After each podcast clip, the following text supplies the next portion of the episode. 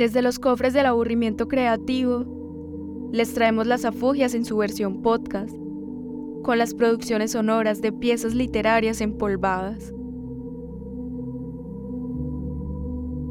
Para la figura 4, traemos un fragmento del diario de la poeta y novelista austriaca Christine Lavand, en su paso por el hospital mental de Klagenfurt, donde se internó voluntariamente con 20 años de edad.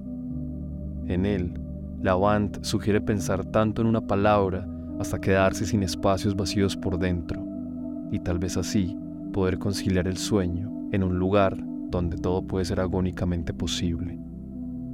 Esperamos que el eco ahogado de este diario llegue a sus horas y se extienda prolongadamente, cualquiera que sea el día. Christine Lavant, Diarios.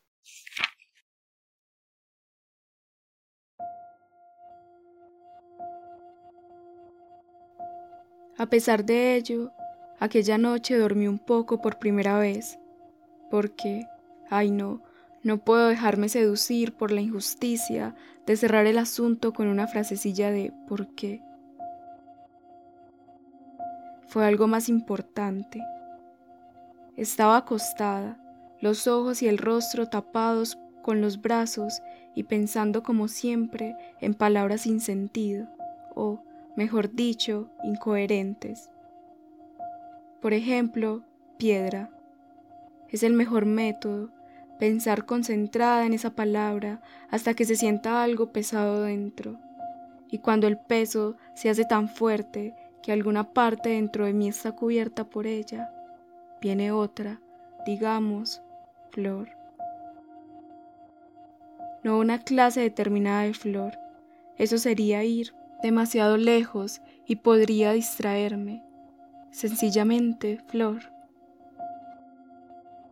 Hasta que haya sitio para ella. Una flor debe tener espacio para florecer. Y así voy avanzando.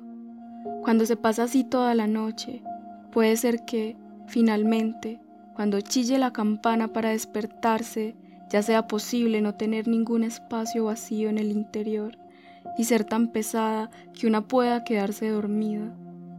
Convencida de que sería así, seguí avanzando y avanzando hacia ese estado de pesadez. Cuando la enfermera Marianne apareció junto a mi cama, me asusté mucho y menos mal, pues el miedo me impidió preguntar con sarcasmo si el buen Dios había caminado durante el tiempo suficiente y en silencio por el bosque seguro que no habría dejado sin castigo un comentario así, porque había venido para hacerme algo bueno y los bondadosos se sienten heridos con facilidad y muy rápido se convierten en lo contrario.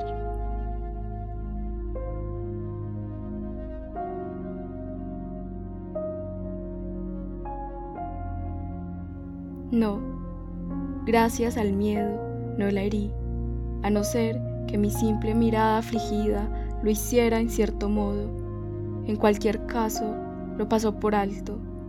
Se podía notar muy bien que había tenido que dominarse cuando se dirigió a mí con una suerte de sonrisa extraña. Siéntate, me ordenó. Sí, fue así.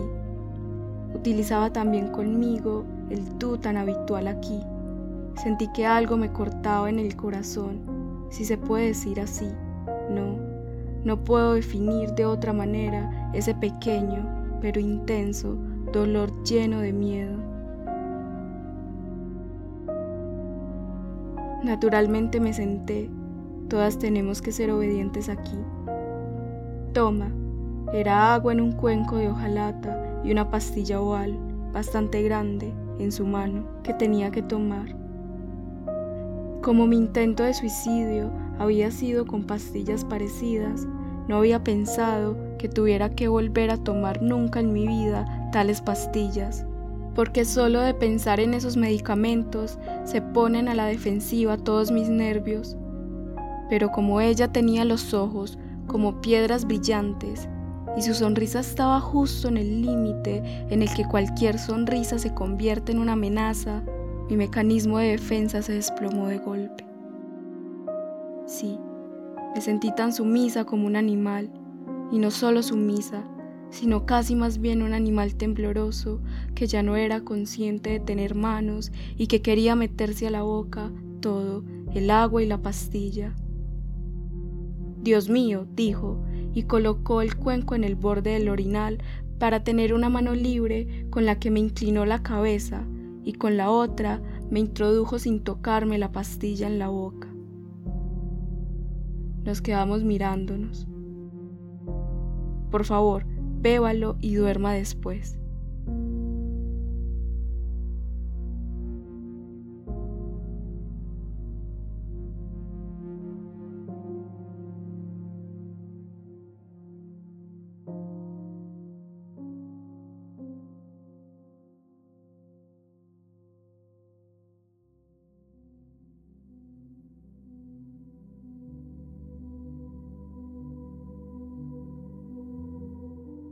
Agradecemos haber llegado hasta aquí.